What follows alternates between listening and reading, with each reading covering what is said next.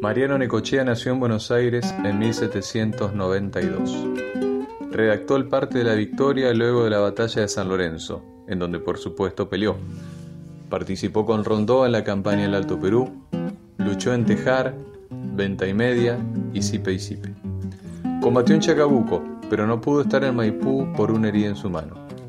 En la batalla de Junín recibió siete heridas de lanza. Bolívar recomendó a Necochea a la admiración de América y lo ascendió a general. A causa de estas heridas, no pudo estar en la batalla de Ayacucho. En 1831 fue nombrado Gran Mariscal del Perú. Falleció en ese país el 5 de abril de 1849.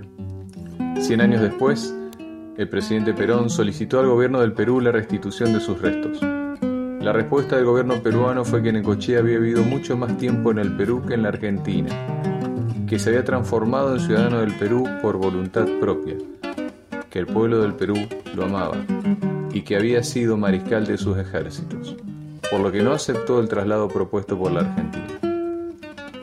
El grupo masón, que fundó una ciudad al sur de la provincia de Buenos Aires, bautizó con su nombre la misma, ciudad de Necochea.